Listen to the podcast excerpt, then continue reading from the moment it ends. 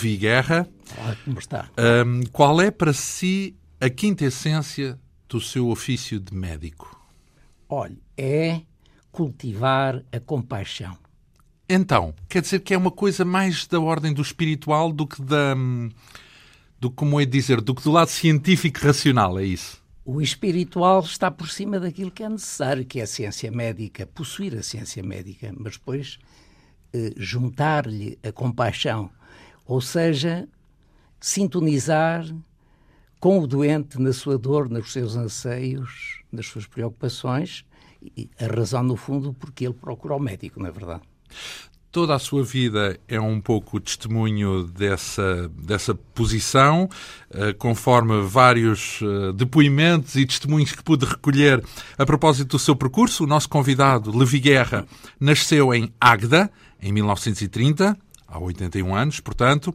Desde cedo mostrou apetência pela medicina, a ponto de ter concluído o curso de medicina na Universidade do Porto com média de 18 valores. Em 1962, depois de completar o chamado internato, passou a integrar o quadro médico do Hospital de Santo António, do Porto, mais tarde também na especialidade de nefrologia.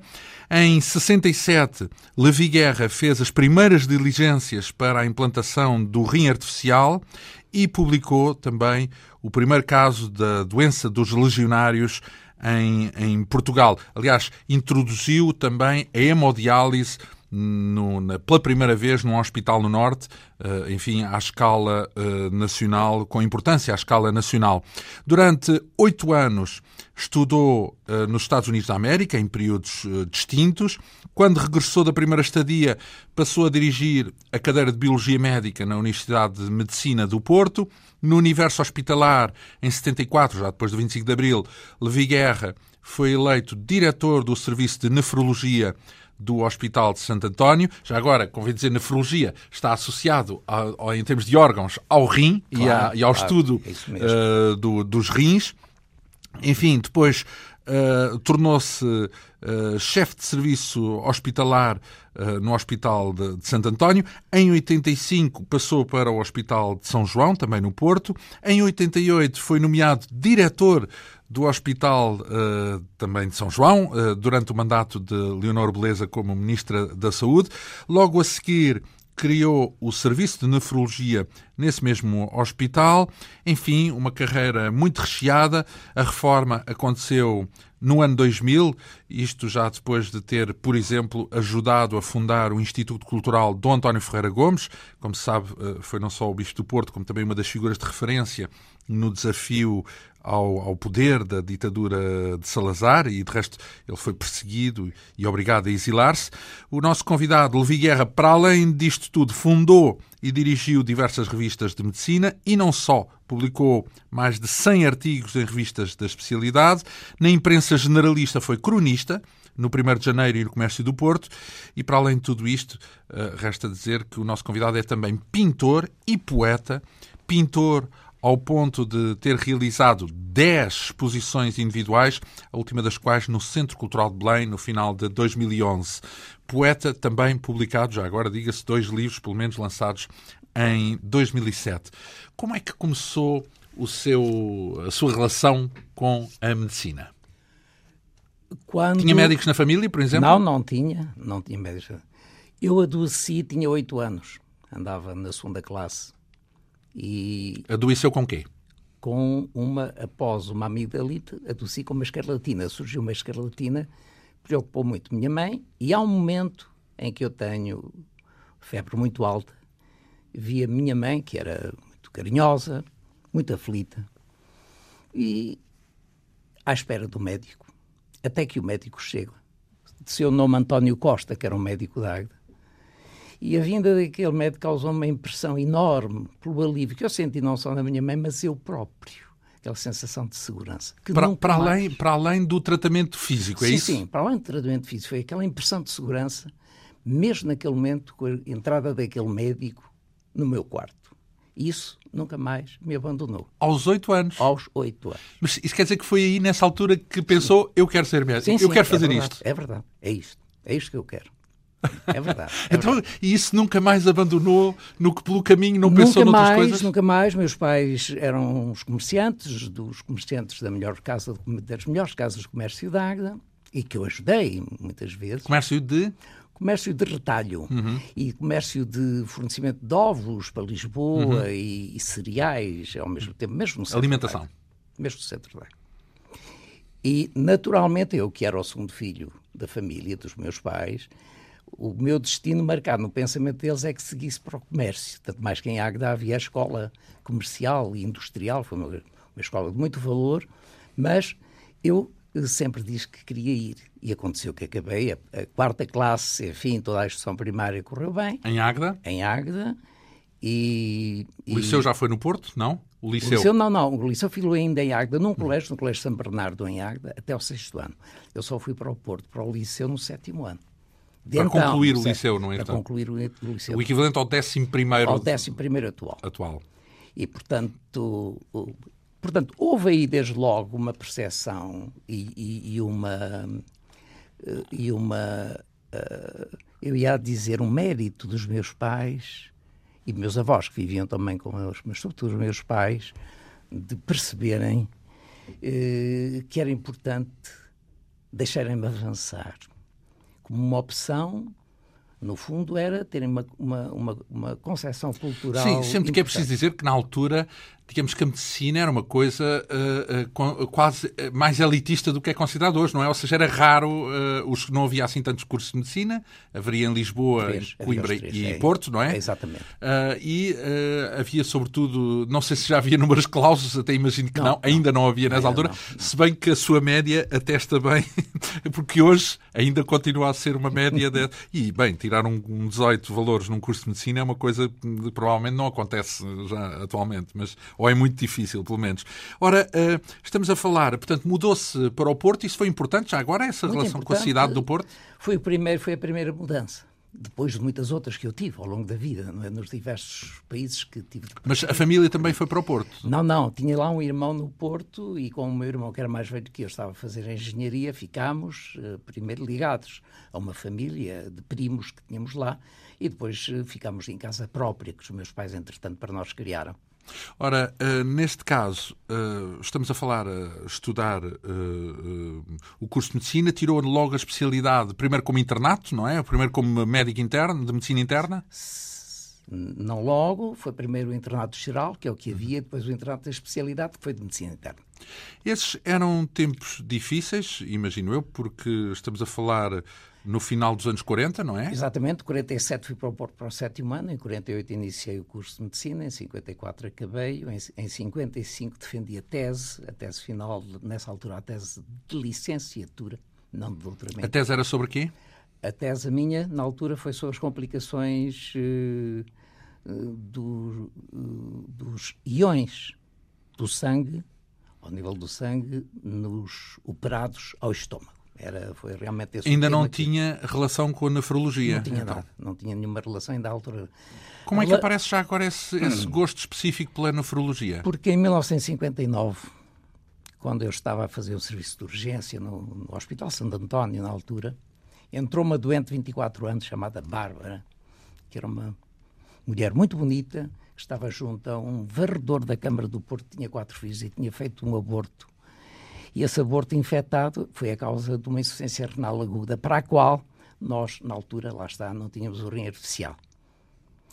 E, e nascia nessa altura em Paris, sobretudo em Paris, o que eu chamava lá reanimação medical, com duas vertentes. Uma era a vertente pulmonar, com o professor Laborite, e outra a vertente renal, com o professor Amburger, Jean Amburger. Eu fui para Paris no ano seguinte, apoiado pelo Dr. Domingo Braga da Cruz, que é um, o provedor da Santa Casa de Misericórdia do Porto. E um homem Mas já, já com o intuito de colmatar sim, sim, essa falha. Isso, exatamente. Uhum. O que me levou foi ir aprender a lidar com o rim artificial. Para... O que é que aconteceu à Bárbara já agora? Morreu. Morreu nessa morreu. ocasião? Nessa ocasião morreu. Justamente, justamente porque não havia... Não havia. Depois fui encontrar outras Bárbaras em Paris, no Hospital Necker, que se salvaram e, portanto, quer dizer, isso fez realmente a diferença. E foi este, foi este o grande motivo. Em, e em Paris, porquê é que não havia em Portugal? Era um país mais atrasado e mais não, não desfasado? Estava a começar a reanimação Mesmo à escala global, é isso? Mesmo à escala global. Havia poucos centros, não é? Não estava ainda generalizado, estava-se a começar. Quanto tempo ficou em Paris? Nessa altura, nove meses. Foi importante? Fundamental. Por quê?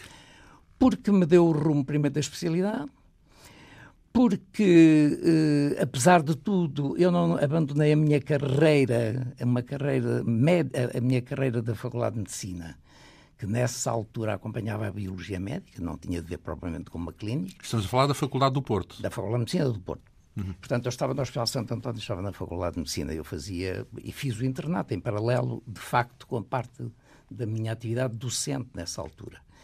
E porque com o professor Ambiurgé, na verdade, me abriu o, o caminho para, em relação à nefrologia, poder seguir mesmo. Portanto, ganhou um interesse específico pela nefrologia em Paris, foi isso? Sim, sim, sem dúvida, porque era uma especialidade que nem sequer ainda existia nessa altura. Estava a começar. Em Portugal? Em Portugal. E em Paris também estava a começar. Em Paris estava tinha acabado de ser instituída, assim. Nunca pôs a hipótese, por exemplo, com essa experiência de ficar em Paris, de emigrar, no fundo? Não, nunca pus, nessa altura em Paris nunca, não, não era não possível, não era possível, uh, nunca pus o problema, sempre que eu saí do país foi sempre para voltar.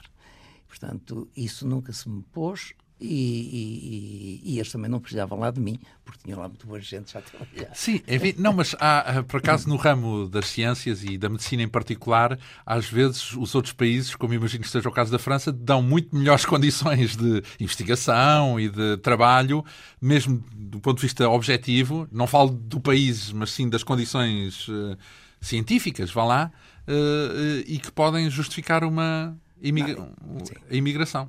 Isso é verdade, mas para mim foi verdade, sobretudo naquilo que eu, que eu encontrei posteriormente nos Estados Unidos. Aí sim, em que estive com as condições plenas de, de uma investigação científica eu ia dizer, de liderança no topo Como é que foi parar aos Estados Unidos, antes de mais? Porque viveu lá, mas não é mesmo? Aí vive, vive, não, não foi propriamente uma experiência de meses, foi Não, não, não. De anos. Três anos, a primeira vez três anos e tal, e outra vez quase cinco anos. Então, e como é que vai parar aos Estados Unidos? Porque Há, eh, porque interveio aqui a, a, a, oportunidade de trabalhar no laboratório de bioquímica, primeiro da Faculdade de Farmácia. Esse em Washington? Não, não, primeiro no Porto, na Faculdade ah, de Farmácia, sim. onde tinha vindo o, o, o, professor Carvalho Guerra, que tinha vindo dos Estados Unidos e tinha começado ali com um estudo de bioquímica, muito adiantado, efetivamente, para a altura, no plano até das mitocôndrias, enfim, falando em termos um bocadinho mais técnicos, e que me aceitou no laboratório dele e que apoiou ele próprio depois a, a, minha, a minha ida. O que eu lamento é que depois não tenha tido, certamente por algumas, por algumas razões que eu próprio, eu próprio terei criado e que levaram a que essa continuidade e ligação com o professor Carvalho Guerra não tenha, não tenha prosseguido. Mas isso não impediu que eu seguisse o meu caminho e que estivesse esses três anos nos, Estados Unidos. Então, mas esteve lá a trabalhar ou a estudar? Estive a, trabalhar. E, e, e... Com uma bolsa, nessa altura com uma bolsa que era uma bolsa da NATO, e apoiado e equiparado a bolseiro do, do, do Da NATO? Da NATO. Do, NATO, da Organização do Atlântico Norte? Da Organização do Atlântico uma, Norte. Era militar? Era médico? Não, não era. Não, era uma organização em que precisamente o, o, o professor Carvalho Guerra era uma pessoa que estava a liderar a liderar de certa maneira, ou tinha muita influência em todo esse programa. Que estava, estava então, mas digamos que era uma forma de ter uma bolsa também que pudesse, é, no é. fundo, que permitisse a, a estadia, a permanência sim, nos sim. Estados Unidos. Sim, e o que, é que foi, o que é que encontrou nos Estados Unidos que não encontraria uh, em Portugal ou no outro lado? Aquilo que os Estados Unidos é. Os Estados Unidos é realmente, realmente o país aberto para o futuro. Uh, foi na altura, era na altura, Estamos a falar dos anos 60, 60, não é? 64 foi na altura em que eu fui a primeira vez. Kennedy era presidente ou Nixon? Não, Kennedy, talvez. O Kennedy tinha morrido. Uhum. Era o Johnson, quando lá cheguei. Sim, na Lyndon altura, Johnson. Sim, era o Lyndon Johnson. E, precisamente antes de eu ir, em 63, tinha falecido o Kennedy. Tinha sido uhum. assassinado. E encontrei o quê? Encontrei o país onde vi, primeiro, uh, que o que contava era o mérito das pessoas a sua capacidade de trabalho. Porque, em termos disso e em função disso, o que se precisava tinha-se e tinha-se imediatamente. E assim. Uh, Havia meios para tudo, tudo é isso? meios, sim, sim. E os meios do Estado? Ou Aqui era uma, de uma universidade, a universidade era uma universidade, era uma universidade privada, é Washington University of St. Louis, naturalmente é uma universidade das maiores universidades dos Estados Unidos, mas naturalmente este tinha os professores. Eu fui trabalhar com um professor, concretamente com o professor Edmund Hunter, que era um homem grande especialista na parte, exatamente na parte mitocondrial, e, e, que tinham programas uh, nacionais de apoio, digamos, uh, extraordinários, e portanto aí não havia dificuldade nenhuma. A seguir a ele, há um segundo ano em que eu inicio com um grande homem, que inicia no plano de nefrologia, que depois começava, que é o professor Neil Bricker, e devo dizer que era o professor Neil Bricker, que é depois o professor Jean Ambiorché, com quem trabalhei em Paris, vieram a ser doutores honoris causa para a Faculdade de Medicina da Universidade do Porto, posteriormente, já quando eu cá estava. Por sugestão sua, no fundo? Sim, sim, por proposta minha. Uhum. E que foi aceito, e, e, foi, realmente foram dois doutoramentos jornalistas causa muito honrosos também para, para a minha Universidade do Porto, como é evidente. E, e, e era essa, uh, essa ligação de confiança com os, com, com os mestres americanos que nos tornavam muito próximos deles que nos facilitavam tudo. Eu tratava-os por, pelo nome. Por tu, digamos por tu. assim. Eu. Sim. Por tu. Mas sem nenhum, sem professor, sem doutor, sem nada. Era eu. Portanto, é, tudo era fácil, é isso? Tudo fácil.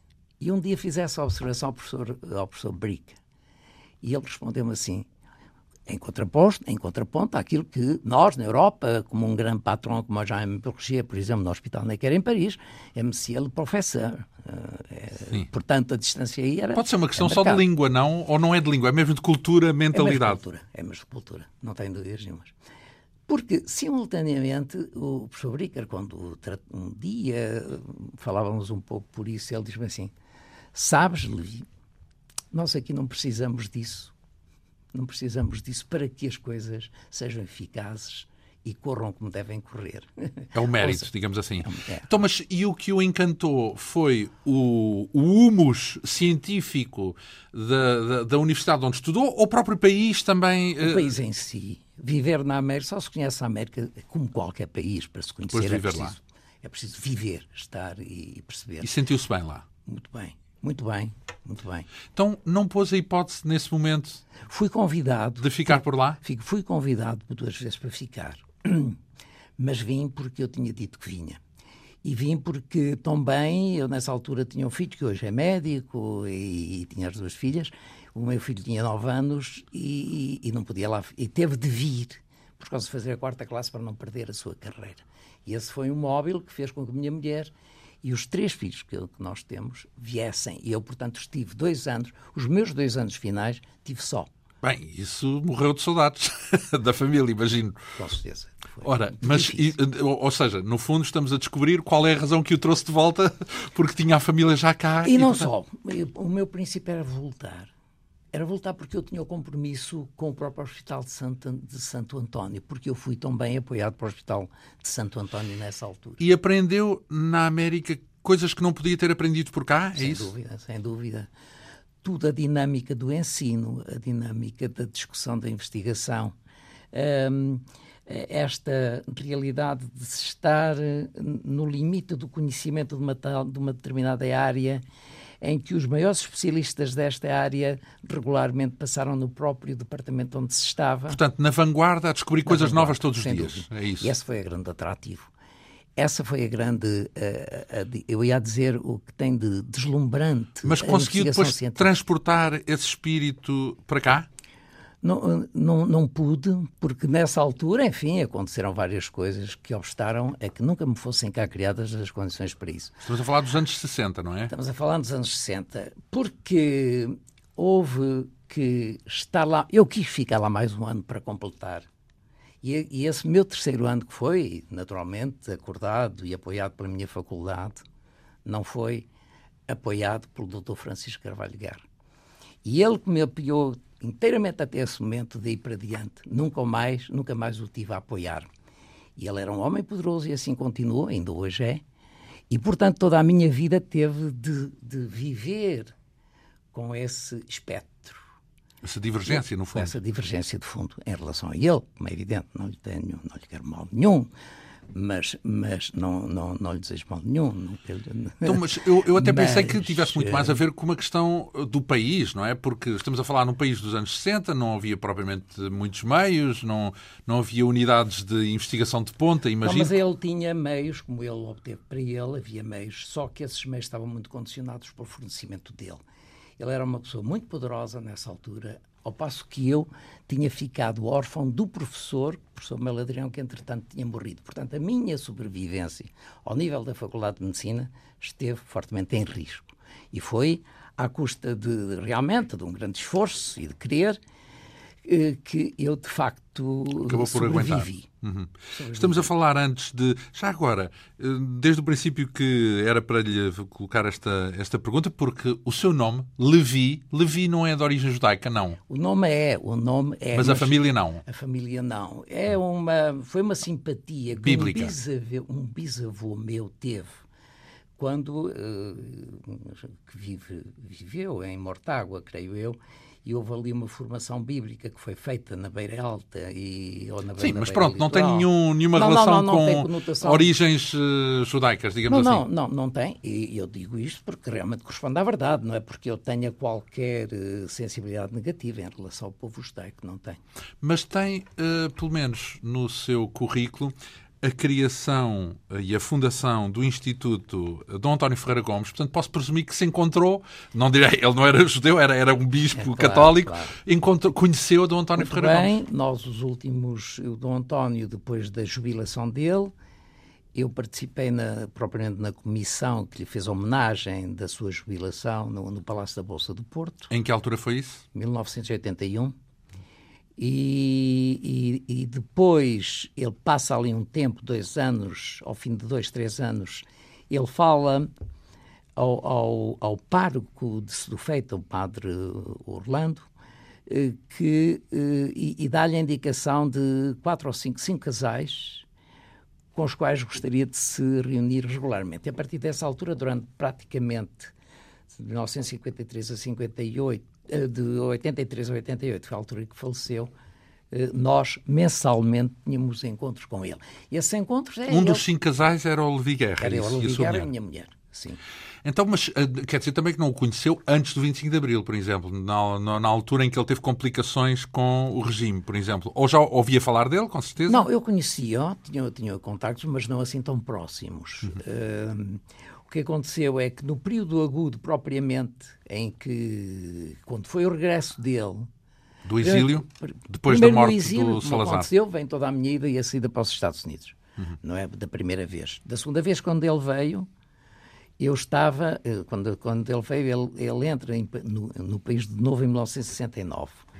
Nessa altura, Logo, pouco depois, eu fui mobilizado para o ultramar, em Moçambique, para Moçambique, onde estive dois anos em serviço, a fazer serviço militar em Nampula, como internista. No, no, em lugar de guerra? Não. Sim, sim, sim. Testemunhou a guerra ou estava recuado? Não, não, estava no Hospital Central. Nessa altura estava já como major médico hum. miliciano e estava na direção do, do, do Serviço de Medicina em Nampula. Uhum. E, depois em, e depois em Lourenço Marques, na altura. E, e, e, portanto, eh, não participei em termos de. não participei em nenhuma movimentação política que nessa altura se passou. Porque eu regressei depois de Lourenço Marques, regressei de Moçambique já em 74, já o 25 de abril se tinha dado, em novembro, e depois, no ano, logo no ano seguinte, Fiz uma primeira agregação e segui para os Estados Unidos logo em julho. Digamos que andaram desfasados em termos geográficos, não é? É verdade. Mas uh, consonância uh, do ponto de vista vá lá, moral ah, sim, e da sim, figura sim. Que, que, ele, que ele era e em que se constituiu ao longo desse percurso. Ele é uma figura importante, convém dizê-lo, não apenas no Porto, mas à escala global uh, e também pela sua frontalidade, numa circunstância que era difícil, porque era, não se coibiu de dizer aquilo que pensava. Sim, sim. Não, era um homem livre. Era um homem livre. Era um homem de um pensamento próprio, muito amadurecido. E era um homem. Eh, culto, não é? Portanto. Uma, culto. E uhum. fez da cultura, efetivamente, lá toda a sua, o seu instrumento da ação pastoral era essencialmente centrado na cultura. Aliás, como depois se veio a ver num livro que após a jubilação ele, ele publicou, chamadas Cartas ao Papa, onde todo o seu pensamento ali está condensado. E logo numa terceira carta, as cartas sobre a cultura, é realmente um monumento de orientação para aquilo que, que a cultura e a importância da cultura e dos cultores da cultura.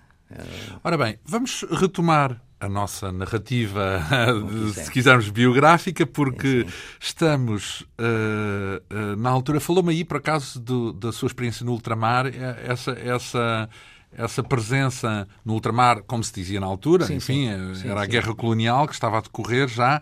Uh, essa experiência em Moçambique foi enriquecedora, foi interessante? Foi importante? Foi muito importante, sob o ponto de vista médico, porque o que acontecia, de facto, os militares médicos, além da, da ação militar que faziam, faziam muita assistência à parte civil. E foi o período da minha vida em que mais intensidade de clínica eu fiz. Eh, depois caí bem entre os monhés.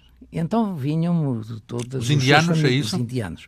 Os seus, os seus familiares vinham todos a Nampula. Eu não tinha praticamente, nem dia e noite, não parava numa intensidade de ação. Tanto mais que em Nampula, todo o tempo que estive em Nampula foi assim. Havia uma casa de saúde que pertencia à Diocese, que era no Marrer, ali perto, onde os doentes podiam ser efetivamente internados. E assim era passado. Era, de facto, sempre pela parte da manhã. E quando havia necessidade, com certeza ia a qualquer hora, à parte do hospital militar. Isso era, naturalmente, muito obrigatório. Eh, esse foi um período espantoso. Espantoso onde, onde, na verdade, quer dizer, não só entre o estudo que fazia simultaneamente, eu nessa altura recebia semanalmente duas revistas, sobretudo inglesas, eh, ligadas com a medicina tropical, além do resto, além do resto que tinha. Digamos que foi calo, foi um período onde calejou bastante. Foi um, um período, para além de calejar, foi um período em que, com poucos recursos de meios complementares de diagnóstico, que não havia, realmente foi a grande promoção, a grande exercício milagres. medicina clínica. Teve coisas espantosas, de facto, coisas muito. Algumas que não foi possível ultrapassar, com certeza. Algumas situações graves que não foram possível ultrapassar, Ora, mas com grande satisfação, no fundo, nessa, em termos globais. Nessa sua experiência global, podemos assim dizer, uma vez que estamos a falar de alguém que conheceu alguns recantos da Terra uh, por motivos diversos, também passou na Dinamarca, não é? Esteve vários meses... Uh... Exatamente. em 1969, estive sete meses na Dinamarca. Uh, digamos, fui convidado por um homem, o professor Jens Kuhl, que depois veio a ser para mim Nobel da Química, mas ele trabalhava num, numa matéria que era idêntica àquela que eu tinha estado a trabalhar nos Estados Unidos. E esse foi um período transitório da dificuldade, porque uh, eu aproveito só para dizer isto. Eu cheguei dos Estados Unidos entre 64 e 67. Uh, fui para o Hospital Santo António e a minha vida na faculdade estava, uh, estava tapada. Condicionada. Estava condicionada. Eu, a primeira diálise no Hospital Santo António faz-se em janeiro de 68. E inicia-se aí uma coisa, não é a primeira vez em que se faziam no Porto eh, diálise em hospitais, porque o Carmo tinha, o Carmo, o Hospital do Carmo tinha um, um rim, o, às vezes ia ao Hospital São João. O que iniciou foi o programa dos, das diálises nos doentes crónicos, aquelas em que as diálises têm de repetir ao longo da vida. Havia, esses tratavam, fizeram-se algumas diálises em doentes agudos. Portanto, uhum. que é iniciado esse programa de diálises crónicas do norte do país. E aí, nesse período, 68, 69, há uma reunião em Lisboa internacional, vem o professor Secu e eu falo, falo com ele e ele convida-me a ir como, como visiting professor para a Universidade de Aarhus, na Dinamarca. Eu fui. Não sabia o que ia dar. O desejo é que eu eventualmente lá ficasse. Mas uh, a, a curto prazo o clima, as condições de clima, eh, o, o, povo é um povo generoso, mas não é assim muito acolhedor, acolhedor em termos é, é frio um pouco como o tempo, ou então é, também foi uma questão das pessoas com quem na altura lá estavam. Fiz o trabalho que pude, terminei. Eu sentiu e... saudades do, do espírito sim. latino, do universo latino. Ah, sim, sim. Mas... sim. Nós nunca nos podemos, não é, transfigurar totalmente, ainda bem, não é? Quer dizer, uma coisa é apreciar o que os outros fazem e procurarmos melhorar. Mas aprendeu algo que pôde trazer consigo de lá? Foi um avanço no sentido, primeiro em termos curriculares, depois foi conhecer outra metodologia e, e, perceber que realmente a Europa, mesmo a Dinamarca, não era a América. a vida na América era efetivamente. Então, digamos que uh, de todas essas experiências, a única de que tirou um sumo científico mais. Uh, foi na América. Foi, foi sim, a experiência sim. nos Estados Unidos. Nos Estados Unidos foi o grande núcleo, foi entre 64 e 1964 e 67. Ora, uh, depois acontece aqui o 25 de Abril. Quando está o 25 de Abril, está onde? Estou em, em, em Moçambique. Na altura até estava de férias cá, mas voltei para Moçambique porque estava em comissão de Como serviço. é que encarou esse momento do país? Uh, com preocupação, naturalmente. Com preocupação. E seguiu com atenção. Preocupação no sentido de quê? Tinha afinidade com Marcelo não, Caetano não, ou não preocupação tive, nunca, em que sentido? Nunca estive, nunca pertenci, nunca tive atividade política nenhuma. Nunca tive atividade política durante a minha juventude, mesmo universitária. Estava mais ligada à JUC, que era uma juventude universitária católica, mas nunca tive nenhuma... Ativismo, ati Ativismo político, isso nunca tive. Portanto, Portanto, uh... Com preocupação no sentido de, da agitação e de. Porque cheguei, ao chegar cá, de facto, encontrei uma estrutura da faculdade. Eh, Completamente diferente. Diferente. Apesar disso, lá está, há uma eleição ao nível de serviço de nefrologia, eu fui eleito, já em pleno, depois, no pós-25 de Abril para diretor do Serviço de Nefrologia no Hospital Santo António. É eleito ainda em 74, ainda não é? No 74, momento em que volta, exato. mas depois dura, cai, eh, ou melhor, termina esse mandato no verão quente de 75. Exato. Mas tem alguma coisa a ver com a agitação política da altura? Não, o que teve a ver foi com isto, foi a, a consciência que eu tive de depois daquele tempo no, do, do Moçambique ter necessidade de haver uma certa uma, uma, uma, um retiro, um descanso? Um retiro, um, um descanso, renovar de alguma forma, digamos, depois de todo esse esforço em termos científicos também. E pretendo ir aos Estados Unidos. Como acabei por ir, um, fui para ir por um ano e acabei em, por lá estar há quatro anos, em 1975 a 79. E essa segunda experiência foi tão enriquecedora como a primeira? Foi diferente. Não foi tão enriquecedora do ponto de vista científico. Já não porque... era novo também, não é? Não, não, pois não. Uh, nessa altura já tinha 45 anos, e fui já como, como assistant professor, entretanto, para a Universidade de Connecticut, ensinar nessa altura medicina e trabalhar já ao nível do hospital na parte das diálises. E, e tive o encargo de iniciar no, no hospital, no, no San Francisco Hospital Medical Center lá de, de, de Hartford, um programa de investigação renal, que por várias circunstâncias depois também não teve grande continuidade, tanto mais que eu depois pude vir sem deixar. Eh, Mas teve cá continuidade, porque cá acabou por eh, inaugurar o, o, Serviço de Nefrologia no Hospital de São João, que é um dos hospitais sim, sim. mais importantes do país. Aliás, uh, chega aquele momento onde se torna diretor. diretor de um hospital como o Hospital de São João, que é, verdade, é para as pessoas, para quem não conhecer, é um hospital da mesma dimensão do Hospital Dona Maria, de Santa, Santa Maria, Maria, aqui em, em, é um hospital gigante, digamos, com todos os serviços. Com 5 mil pessoas. Pronto. Uh, bem, essa, durante três anos dirigiu o hospital, isso foi, imagino, ciclópico, foi, esse, foi, esse, foi, esse é. trabalho. Não deu cabo de si o trabalho? Não, não, não, não deu. Eu, eu, digamos, tudo a que me ligo e, e, ao longo da vida e a que me liguei fiz sempre com muita alegria. Fiz com, com muita determinação e nunca me desgastou. Mas, mas, vamos lá ver, mas diretor de um hospital já é uma coisa bem mais afastada da prática hum, clínica e da prática é, médica. Mas senti, eh, digamos, tal como o programa foi posto e nas condições que a ligação com a doutora Leonor Beleza, na é verdade, me davam de estabilidade e de possibilidade de dialogar com ela e, portanto, pôr em prática a minha concepção, aquela que eu tinha recebido e vivido nos Estados Unidos, no sentido que é um dos caracteres dos Estados Unidos fundamentais, é o facto das instituições nos Estados Unidos lá serem fortes. E, portanto, ao contrário das nossas, que são fragilizadas por muitas coisas. E, portanto, esse, esse sentido ali levei a tudo o que foi o início na então, vida antes de mais, como é que Leonor Beleza era a ministra da Saúde na altura? Como é que conheceu, como é que ela o conheceu assim ou como é que Eu isso não sei. Eu isso Mas não sei. Ela é que o chamou a isso? Ela é que sim, o convidou? Sim. Ela, ela foi por interposta pessoa que me convidou e sondou a ver se eu aceitava. Com, com que ideia que ficou da, da pessoa? A melhor possível muito nova, muito jovem ainda na altura, a melhor possível em termos de transparência, de comunicação, de lucidez, de, de, entendimento dos problemas e de apoio.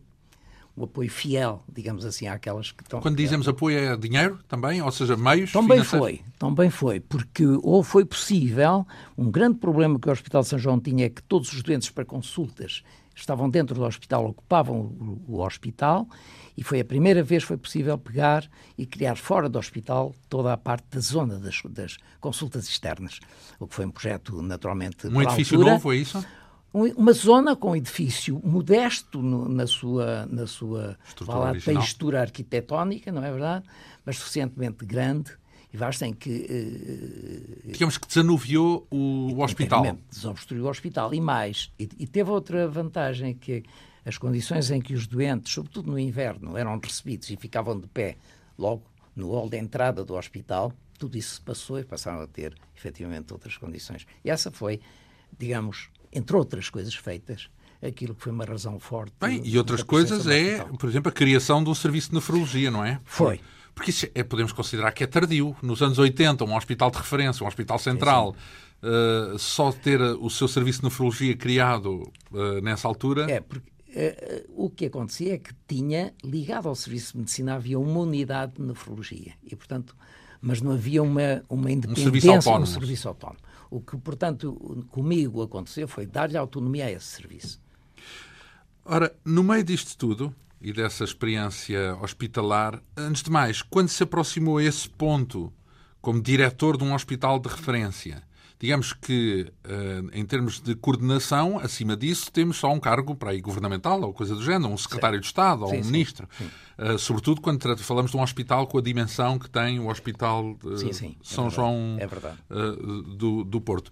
A política nunca se lhe pôs no seu horizonte. Portanto, nunca pensou nessa possibilidade. Não, não, houve, não houve ocasião para o fazer. Eu nunca fui convidado para nenhum posto governativo. Eh, Eu eh, era muito amigo do Dr. Sá Carneiro, éramos muito próximos, pertencemos à mesma equipe de casais durante muitos anos. Foi ele quem me escreveu, estava em Moçambique quando criou o PSD e pôs-me membro do PSD. Portanto, eh, e no Porto, o que eu cheguei a ser foi presidente da Assembleia Geral de uma das secções no Porto do PSD durante dois mandatos. Foi a minha atividade política, reduziu-se a isso. A política, enfim, tendo em conta essa, essa afinidade, eh, uma vez que conhecia Sá Carneiro e Sim, tinha sim, sim. até a inscrição no partido, continua a ter algum papel na sua vida? Tem um papel pela importância que a política tem. E dou-lhe atenção não por, por exercer, mas porque sobre ela penso. E sobre ela vivo os problemas, digamos, do país, naturalmente com preocupação. E porque, hum, como a- tendo a vantagem de, digamos, chegar a esta idade, hum, gosto de pensar nas coisas a partir daqui, deste patamar, e perceber, sobretudo, isso que está na linha da preocupação, de perceber que muitas das questões que existem que não se resolvem é porque não se vai às causas dos problemas. E a causa maior da pobreza, como é, por exemplo, neste momento, nas dificuldades em que estamos, é fazer a elevação do homem. Ou, ou seja, no, A educação? a Falamos da elevação, educação. a elevação Bem sei, mas em quer dizer, de eh, educação e cultura, não é? Porque realmente nós, como povo, somos um povo com características excelentes de, de- de humanidade, mas somos um povo que os historiadores que nós vamos lendo nos caracterizam numa, numa linha, muitas vezes, de uma suavidade demasiada, não é?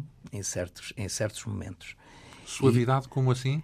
uma suavidade, pouca capacidade de reagirmos aos, de facto aos problemas e de, e de, e de os, e, e de os eh, Inércia. Portanto, estamos a falar de inércia, é isso? direi que sim também.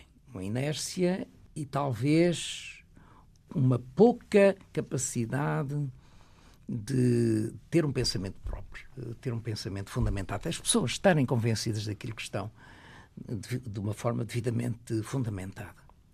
Ora, há pouco falou dessa questão da cultura e da importância da, da cultura e da educação para construir uma sociedade. Se falarmos de cultura, temos um interlocutor adequado, uma vez que, para além da sua parte científica, tem uma parte que eu diria forte, sobretudo a pintura, porque eu tenho noção de que a pintura foi uma atividade ali paralela que nunca deixou, portanto, esteve mais ou menos, tenho a ideia de que só expôs eh, já tarde, não é? Ah, Mas que nunca deixou de ter interesse pelo, pelo traço e pela pintura. Como é que aparece esse gosto pela pintura? eu, eu lhe vou dizer, foi quando vim dos Estados Unidos a segunda vez, e ao vir para a segunda vez fui convidado para a própria faculdade para ir ensinar clínica. Nos e anos não 70, está, portanto, anos, no final dos, no anos, dos anos 70, portanto 1979. E quando tive a clara noção de que não poderia pensar de fazer trabalho de laboratório ao nível do, do plano de investigação, porque não só ia para o ensino já no plano das clínicas, já porque não aquilo que eu queria fazer não era possível eu obtê-lo dentro dentro dessas uh, no condicionalismo da altura. Então, a pintura como é que me surge? Surge-me como dando, uh, como dando uh, andamento e continuidade àquilo que era a minha vida da investigação científica laboratorial. Continuidade? Continuidade à minha vida científica. Mas como assim? Porque estamos a falar de pintura é uma coisa, ciência é outra? É verdade. É porque a continuidade está nisto. A investigação científica é basicamente assente em duas coisas: na curiosidade e na capacidade de, de, imaginação. Eu sei que o médico, e talvez por isso ele muitas vezes vão para as artes e para as escritas e tudo isso, porquê? Porque ele dá, tem de ter a curiosidade do que se passa com o doente, na, tem de ser, na essência, de facto, da própria medicina, e tem de ter a imaginação suficiente para jogar com os conhecimentos, com os sintomas das doenças, com a interferência das drogas, do que pode acontecer nessa continuidade. Ora, o, o, trabalho ao nível, o trabalho clínico é um trabalho muito complexo, por isso mesmo, em termos de, dessa imaginação e dessa atenção e desse desejo, naturalmente, de esclarecer para curar. Ao nível da investigação, é mais fácil, porque a pessoa reduz o problema da investigação, tem um ponto, anda ali. Mas o que faz, vive naquele ambiente e quando tem tudo à sua disposição e prepara, ele pensa na, ele pensa na, na, na, sua investigação, ele pensa na experiência que vai fazer, ele monta a experiência, ele segue a experiência, ele escolhe o animal, ele faz os registros e ele anseia pelos resultados. Então há aqui uma vivência emocional que se segue, como está a ver. O que é que se passa na pintura? Para mim é isso. A minha impulso para a pintura é chegar junto da tela, o que é que vou fazer? Começar, ter uma ideia, como é que isto vai sair, depois parar, depois é deixar. Eu, isto parece que não vale nada. É deixar para o dia seguinte, é chegar, é ter a emoção daquilo que encontrou. Portanto, é, é, é o próprio ato da pintura e não tanto o resultado final que o move, é Sem isso? Sem dúvida, é a vivência. Realmente é aqui muito verdade que vale tanto, vale tanto o caminho como o fim onde se chega, não é? de facto na pintura em cada momento, aliás, como na investigação. Então, e começou a pintar nos anos 80, basicamente. Exatamente, é, no início dos anos 80. Bem, mas eh, a pintar até o ponto, como já frisámos aqui, de expor, pelo menos em 10 exposições individuais, à escala uh, nacional. Um, é uma pintura, eu tenho aqui uma amostra muito bela, diga-se de passagem, gostava eu de ter este, esta pintura, já agora. Uh, faz parte aqui de uma, de uma retrospectiva, de uma exposição que aconteceu e onde é uma exposição, por acaso é uma pintura que é ao mesmo tempo figurativa, mas também abstrata, quer dizer, é, aquele, é um misto muito interessante, não sendo eu um, um, um perito em artes plásticas, mas esta, o que é que depois eh, qual é, quais são os objetos da pintura? Pinta o, a sua experiência do dia a dia? Pinta, e, por exemplo, estas figuras que aqui estão são alguém que conhece? É família? São doentes? Uh, não, é, não é. Uh, houve um trajeto, como tudo, não é? Como na ciência, a pessoa tem de primeiro seguir os passos. Sei que pintou que... muitas vezes, por exemplo, autorretratos, não é? Sim, que sim, há vários fiz, autorretratos. É, é, E porquê é que pinta autorretratos? Visto de fora, podemos dizer egocêntrico. Porque... Sim, narcisismo. Ou narcisismo isso. E, e, então, qual é o motivo? Não, o, o motivo é, é porque gosto. Porque tem imagem gosto. ali à frente, é, é, isso? Porque, porque me conheço, de certa maneira, e, e os traços que dá... O autorretrato são... é que é? Um espelho? É, tem, que, tem que pintar através de um espelho? Não, ou... nada, não. Uma, não uma foto? Nada, não. É só, é, é, é de cabeça. De memória? É de memória, só por isso simplesmente. É. Então, mas isso... É a minha memória tem memória física rigorosa dos Sim, seus traços? E os próprios traços. E como eu fui assistente de anatomia, como imagina, durante muitos anos, toda a mímica, por exemplo, é uma, tem uma expressão anatómica enorme, é algo realmente que para mim não tem dificuldade nenhuma. O corpo humano para mim não tem dificuldade nenhuma, não é? Quer dizer. Não tem segredos, sim. Não tem segredos. E que me ajudou muito, sem dúvida, na minha parte clínica, mas também na minha parte estética, como imagina, não é? Uh, foi realmente um grande avanço. Então, e depois da fase dos autorretratos? Não, a fase não foi, eu não comecei a fazer autorretratos. Eu comecei, primeiro fiz umas tentativas de, de carvão, que depois, por exemplo, este ano voltei a fazer carvão e, e, e, e sanguínea, por exemplo, mas foi andar com vários O, o, o que aconteceu é assim, eu era e fui um autodidata. Eu tive umas aulas de perspectiva com um professor, António Cruz, que quando eu vim dos Estados Unidos até foi meu doente e deu-me umas aulas de perspectiva que se poderia escutar. Depois, o, o Júlio Rezende disse em certo momento assim: ninguém, e ele foi professor de pintura nas Belas Artes de Porto, dizia: ninguém é capaz de ensinar pintura a ninguém. Se a pintura. Conheciam-se, portanto eram um amigo? Sim, sim, sim, sim, sim. E conhecemos-nos. Bem, este é próximo, ele fez mesmo uma apreciação numa das minhas exposições, ele fez uma apreciação de, dessa minha exposição numa delas. E, e portanto, depois foi uh, trazer da vida para a pintura o, o, o que na, na, na, pintura ia sendo capaz de exprimir. Em termos de quê? Das cores, da composição, então, mas o curioso é que uh, esse mundo da pintura não foi um contraponto ao mundo científico, foi ao contrário, não, foi um mundo paralelo, certo, foi certo, uma certo. continuidade. Sim, sim, sim, Então, e a poesia? Foi também uma continuidade ou foi um contraponto? Não, a poesia, eu fui fazendo sempre a poesia como a forma mais subtil de exprimir uh, não só estados de alma, como até factos e acontecimentos. Uh, forma de me interpelar, forma de, de, apreciar e de analisar. Foi. Eh, eu sou, todos nós somos poetas, os portugueses são todos poetas, não é? Quer dizer. Eh, aqui, ou acreditam que são poetas, ou acreditam que, são, que têm algo de poético. Sim. E, e, e, porque a poesia é a forma suprema de se dizerem coisas impossíveis. E, e, e, nisso, e nisso, no que tem de impenetrável e misterioso, é um atrativo espantoso. Então, se eh, quando se revê com os seus botões, não a figura pública que é, uh, como médico, ou até uh, mais do que isso, também como professor, mas quando olha para, para, as suas entranhas, digamos sim, assim, sim. Do, do, ponto de vista espiritual, uh, vê-se como um médico, como professor, como investigador, como pintor, como poeta, vê-se como o quê? Vejo-me como homem. Eu vejo-me como homem um homem feliz, muito contente por ter vivido, amando a vida de uma forma muito profunda e muito intensa. A atenção àquilo que se vê para a pintura não é para copiar, mas captar as mensagens de vida que, ah, que, estão por todo lado. E então, sobretudo, apreciando muito a vida. A vida? Em que aspecto? Em todos os seres vivos. Naturalmente, primeiro no homem. E o culto do primeiro nem podia deixar de ser um médico que não, não, não preste uma grande atenção e um grande respeito por seus doentes, nunca pode ser médico. Porque o ato médico tem de começar sempre por ser um diálogo, uma atenção ao outro, uma capacidade de escutar. E aí há que não se perder essa parte essencial. Então, e a parte científica, no sentido racional, essa não é. É fundamental. Essa é fundamental. Mas é um instrumento, é isso? Sim. Não, Uh, o problema é assim, não, não, eu bem sei, a primeira coisa, sem dúvida, de um médico, não pode dispensar saber. Um médico... Conhecimento. Ter conhecimento, aprender, saber arte médica e estar a par e ser competente, isso é fundamental. Agora, não basta. Intuição também?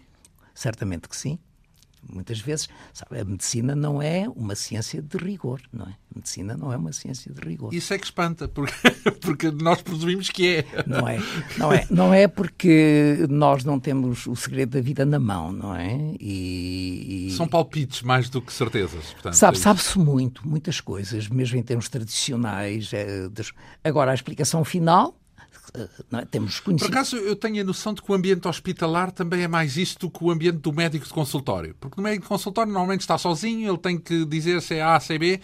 Num ambiente hospitalar, eu tenho a ideia de que já é diferente, porque cruzam-se todos, cada um dá a sua opinião e depois aquilo é.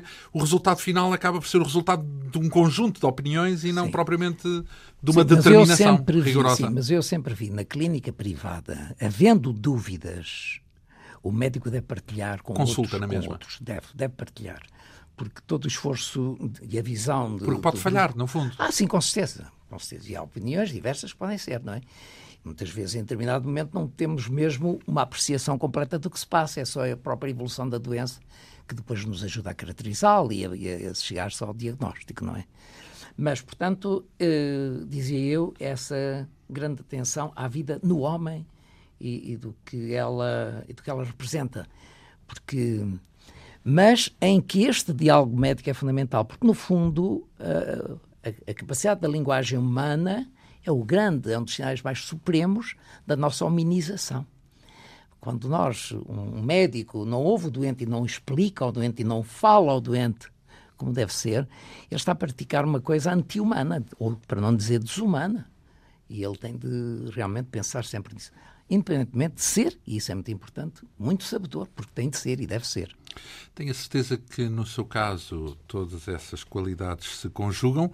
Uh, de resto, uh, isso explica também o, o, seu percurso como médico, tanto na área da medicina como na área do ensino, uh, e daí também justificar a, a, vinda aqui à Antena 2, que eu agradeço muito. muito a experiência de Levi Guerra, médico, nefrologista, ex-diretor do Hospital São João do Porto, também pintor, também poeta foi o nosso convidado nesta Quinta Essência, um programa produzido por Ana Fernandes, assistência técnica de Ana Almeida, apresentação e realização de João Almeida. Nós regressamos dois a oito dias. Bom fim de semana.